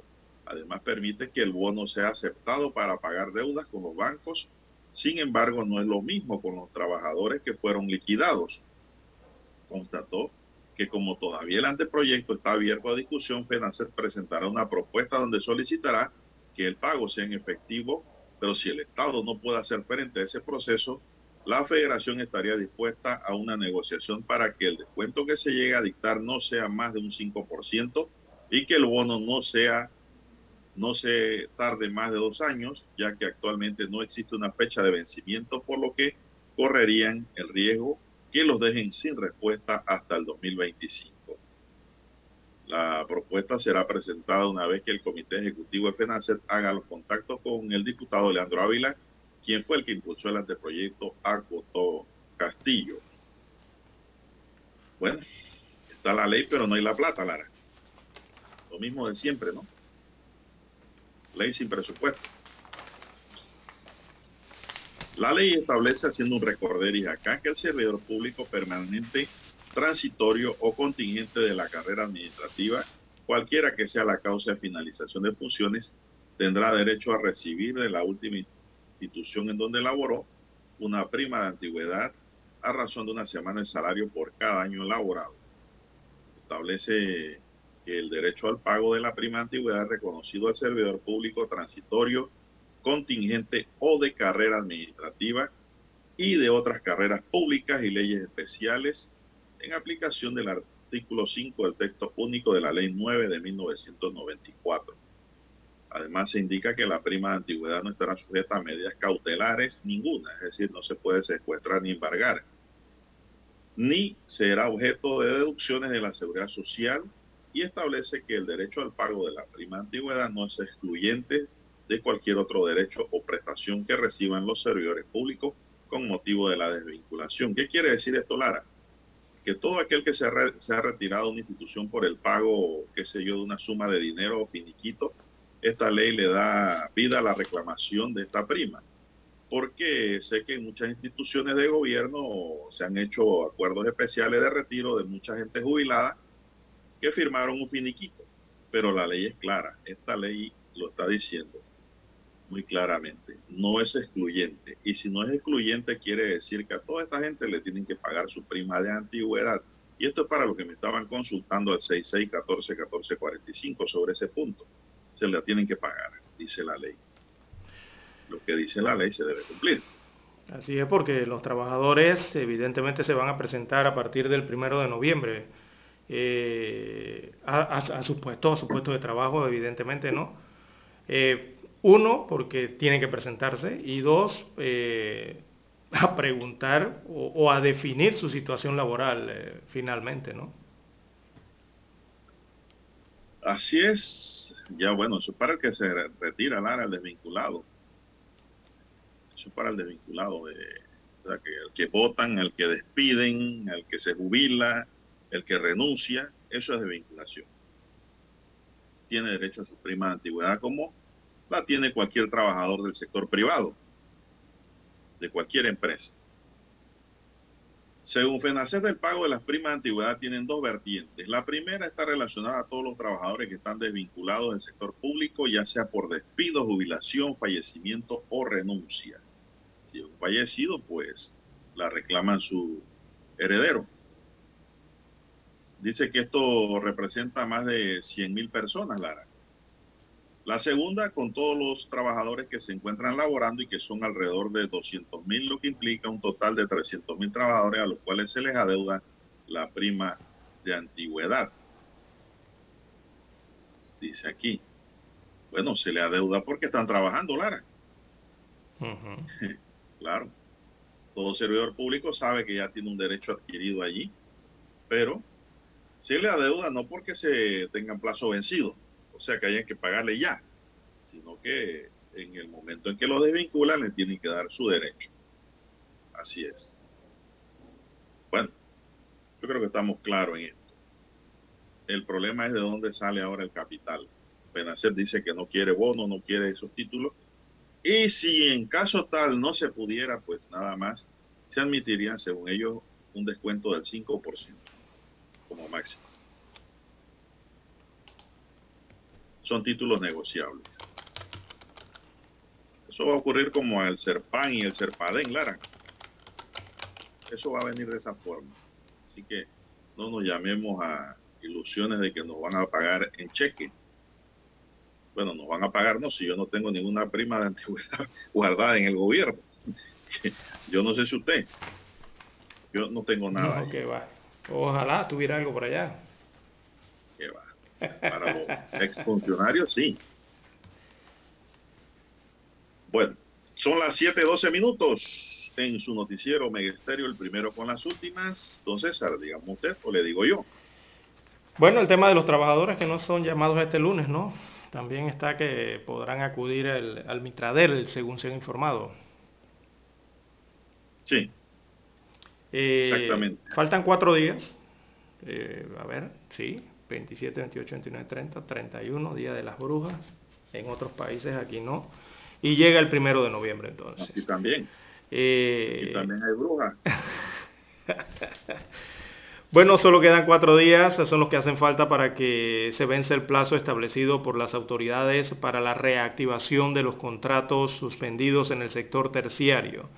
Así que a la fecha hay un total de 75.477 trabajadores que están sin devengar un salario completo o sin saber qué pasará con su situación laboral eh, si regresarán a sus puestos de trabajo o si definitivamente se sumarán a las filas de los desempleados. Eh, lo cierto es que a partir del próximo primero de noviembre deben estar todos los contratos activados. Eh, tal cual lo, lo, ha reiterado el propio Mitradel, el Ministerio de Trabajo y Desarrollo Laboral, pero de don Juan de Dios hay que ver si del dicho al hecho se da esto, ¿no? Porque siempre hay una gran distancia. Eh, hay muchos trabajadores eh, quienes temen que los empleadores hagan caso omiso a las directrices dadas en este tema por las autoridades de trabajo nacional en medio de las medidas autorizadas por la pandemia. Eh, a partir del primero de noviembre entonces se va a registrar esto. seguramente, don Juan de Dios, ese día habrá una lluvia de quejas y una lluvia de denuncias en el Mitradel por parte de empleados. Puede que se registre esa situación y también, bueno, eh, los contratos quedarán activados inmediatamente a partir del primero de noviembre. Pero, Lara, el Ministerio de Trabajo ha dicho que todo aquel que acuda a su puesto de trabajo el lunes y no se le reactiva, no se le da funciones, que se vaya al Ministerio de Trabajo inmediatamente porque lo que se ha dispuesto es de orden público, es decir, no es negociable. Tiene que hacerse ya. Sí, porque hay una ley que es la 201. Con el trabajador, bien siguen con el trabajador, Lara, o rompen la relación laboral mediante un despido, pero le tienen que pagar sus derechos al trabajador. Así es. Y eso está en una ley, que es la ley 201. Y, quiero que se sepa que ese despido, ese despido califica dentro de los injustificados. ¿eh? ¿Eso que indica? Que hay que pagar indemnizaciones. Ya en materia laboral ahora estamos curtidos. Y hemos defendido a muchos trabajadores, como usted no tiene idea. bueno, y, inicialmente entonces deben ser llamados entonces a sus puestos de trabajo eh, los trabajadores a partir de este primero de noviembre. Deben ser llamados, ya que la acción u omisión del empleador que impida la reactivación se entiende como despido verbal e injustificado que conlleva entonces el pago, como usted bien señala, de indemnización. Y ahí entran salarios caídos también, don Juan de Dios, ¿no? ¿Para qué? Eh, para, no, eh, si no son llamados. ahí, correcto. Cuando son injustificados, ¿no? Entra indemnización y creo que los salarios caídos. para, esta, para esta reactivación, si no reactiva, aunque el trabajador no le den función de trabajo, le tienen que pagar el día de trabajo. Se lo tienen que pagar porque ya eso es una norma de orden público que ha ordenado la reactivación de todos los contratos y sobre todo del sector terciario. Así es. El sector de servicios. Así que si el trabajador se apersona a la empresa y no le dan respuesta, bueno, está el artículo 18 de esa ley 201 del 2011. 2021, perdón. Bien, hay que hacer la pausa, don Juan de Dios, y retornamos con estas y otras informaciones. 7.30 AM Infoanálisis, con entrevistas y análisis con los personajes que son noticia. La mejor franja informativa matutina está en los 107.3 FM de Omega Estéreo, cadena nacional. Desde los estudios de Omega Estéreo, establecemos contacto vía satélite con la voz de América. Desde Washington, presentamos el reportaje internacional.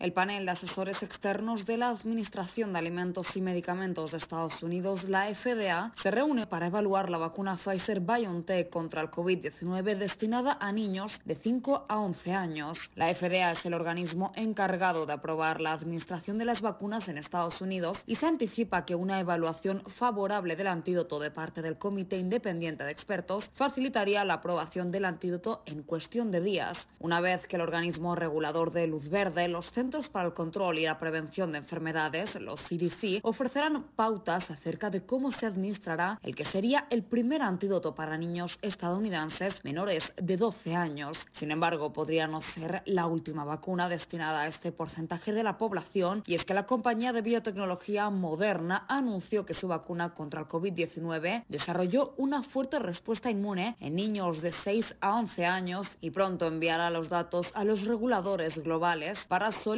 la aprobación de las inmunizaciones. La vacuna desarrollada por Moderna para los niños mayores de 6 años consta de dos dosis de 50 microgramos, la mitad de la concentración empleada en adultos y más elevada que la dosis de 10 microgramos que su competidora Pfizer ha utilizado en su vacuna para niños. En cuanto a los efectos secundarios del ensayo, en el que participaron casi 5.000 pacientes, se registraron algunos de intensidad leve como fatiga, dolor de cabeza, fiebre o malestar en el lugar de la inyección, consecuencias que son normales. A pesar de que los infantes se muestran fuertes ante el COVID-19 y el porcentaje de decesos es muy bajo, corren el peligro de desarrollar complicaciones poco frecuentes y además la curva de niños contagiados ha aumentado debido a la altamente contagiosa variante Delta, datos que la comunidad científica celebra como avances que ayudarán a poner fin a una pandemia sin precedentes en el mundo contemporáneo. Judith Martín Rodríguez, Voz de América. Escucharon vía satélite desde Washington el reportaje internacional. Para anunciarse en Omega Estéreo, marque el 269-2237 con mucho gusto le brindaremos una atención profesional y personalizada. Su publicidad en Omega Estéreo. La escucharán de costa a costa y frontera a frontera. Contáctenos 269-2237. Gracias. Problemas de tierra, accidentes graves, reclamos a aseguradoras, incumplimientos de contratos, reclamos de herencias, todo asunto civil y penal, consulte al 6614-1445. Ahora contamos con el servicio de asesoría, confección de pliegos de cargos, impugnación y defensa en materia de contrataciones públicas. 6614-1445. Licenciados Juan de Dios Hernández Sanjur y Belkis Hernández Díaz. Omega Stereo tiene una nueva app. Descárgala en Play Store y App Store totalmente gratis. Escucha Omega Stereo las 24 horas donde estés con nuestra aplicación totalmente nueva. Omega Stereo, 40 años innovando.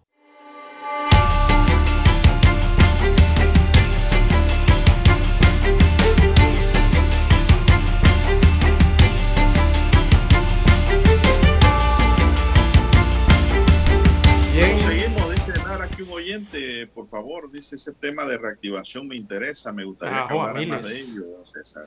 A miles, don Juan de Dios, porque miles de trabajadores se van a presentar el primero de noviembre a sus empleos o los empleadores tienen que llamarlos el primero de noviembre para definir eh, cómo quedará la situación laboral específicamente, ¿no? Así es. Bueno, el consultor laboral Eduardo Valle visualiza que el primero de noviembre seguramente habrá lluvia de quejas y demandas en el Ministerio de Trabajo por parte de los empleados. Explicó que la ley 201-2021 indica en su artículo 18 que los trabajadores deben ser llamados a su puesto de trabajo el primero de noviembre, ya que la acción o omisión del empleador, empleador que impida la reactivación se entiende como despido verbal injustificado que conlleva el pago de una indemnización y salarios caídos es la parte Lara penalizante en contra del empleador que no, no, acepta a un trabajador. Dice, lo mismo puede pasar si el trabajador acude a la empresa y no le dan respuesta. Es decir, hay un despido verbal tácito allí. Para Eduardo Valle, la fecha escogida para el reintegro total de los trabajadores del sector terciario no se planificó adecuadamente porque luego del 1 de noviembre vienen días feriados donde las oficinas del Ministerio de Trabajo estarán cerradas, lo que puede ocasionar incertidumbre y desespero en muchos trabajadores que tengan quejas para presentar. Sí, recordemos que la fecha es el lunes. Presentan las quejas, las quejas se presentan después de los días patrios, pues así no se reciben. sí, porque el primero, el primero de noviembre es lunes. El próximo lunes es el primero de noviembre. Después allí viene. Pienso que esos días patrios sirven para la reflexión también de la parte empleadora. y también para la parte empleada, ¿no? Para los empleados, porque en realidad esto no se trata de un choque, Lara. Yo aquí comparto la opinión que virtió Eduardo Gil del sector trabajador, que dice que este tema es mejor, dice, eh, conversar, dialogar, Lara. Exacto, porque ambos se necesitan, tanto el sector empleador como el sector trabajador. Es, una relación. El entendimiento es lo fundamental para mí, ¿no? Y es lo que yo siempre recomiendo eh, cuando hay una controversia, tratar de encontrar un punto de equilibrio. ¿no? Eh, Gil recomienda a los trabajadores establecer una comunicación franca y abierta con las empresas donde trabajan o trabajaban para buscar el bien común, para también que exista un pleno conocimiento del proceso y de las opciones de reactivación. Esto, el tema, Lara, es que también se van a producir muchos mutuacuerdos, ¿no? Se van a producir muchos mutuacuerdos entre trabajador y empresario, pero el mutuo acuerdo conlleva que el 100% debe ser cancelado, Lara, en un plazo de ocho meses. Y las letras no deben ser menor al salario del trabajador puede pagarlo en ocho meses al trabajador, pero usted no puede pagarle dólar a dólar. La ley no lo permite. Y si el despido es inmediato y justificado, Lara, tienen que pagar al 100% de inmediato. Y en medio de esta situación complicada, eh, es que se torna difícil eh, para reintegrar al 100% de los trabajadores. ¿no? ¿no? es fácil, Lara, también hay que ponerse en los zapatos de muchos empleadores que están pasando la, bien difícil, ¿no? Para lo que la están pasando difícil, porque muchos la han pasado muy bien en esta pandemia. Y máximo cuando han suspendido a sus empleados. Pero el tema, Lara, es que se establece una opción de solicitar una suspensión de contrato por afectaciones económicas. ¿Qué pasa aquí? Eso lo permite la ley. prorrogable Pero en este, caso, en este caso sería prorrogable mes por mes por un plazo máximo de cinco meses. Y sería potestad del Ministerio de Trabajo aprobar esa petición o no, lo que puede tardar semanas por el volumen de solicitudes similares. Aquí se acorta el término.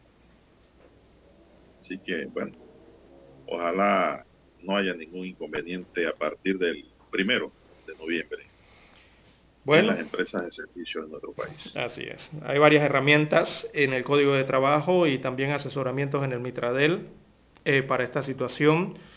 Eh, hay otra herramienta incluso que sería solicitar ante este, este ministerio una terminación de contratos por razones económicas, es otra forma. Pero esta última alternativa, señalan los especialistas, eh, no es atractiva eh, para los empleadores, ¿no? ya que representa además del costo del trámite tener solvencia económica para poder cancelar, como usted bien señala, la cancela, eh, cancelar esos, las indemnizaciones al 100% de ser aprobada una solicitud ante la instancia respectiva. ¿Cuántos contratos están suspendidos, Lara? Eh, actualmente hay 75.477, más de 75.000 trabajadores que están sin devengar salario completo y sin saber qué pasará con esos ellos. Esos 75.000 ya no recibirán el vale digital en la próxima recarga. Así es. Ya esos salen del gasto público en ese renglón. Eso hay también que decir. Bien, son las 7.27 minutos, se nos acabó el tiempo, Lara, quisiéramos más tiempo, pero bueno, así es el tiempo. Es un aliado y es un enemigo, también dicen así, se nos acabó el tiempo, hay veces que el tiempo es bueno, hay veces que cuando se acaba es malo. Eh, Eric Rafael Pineda nos acompañó en el tablero digitalizado de controles en esta mañana, de miércoles, de miércolito. Y en la mesa informativa les acompañamos César Lara. Y Juan de Dios Hernández Sanjur. Gracias, señoras y señores, por su tiempo. Gracias por su sintonía. Sigan escuchando Mega Estéreo porque ya viene el equipo de Infoanálisis. Hasta aquí, Noticiero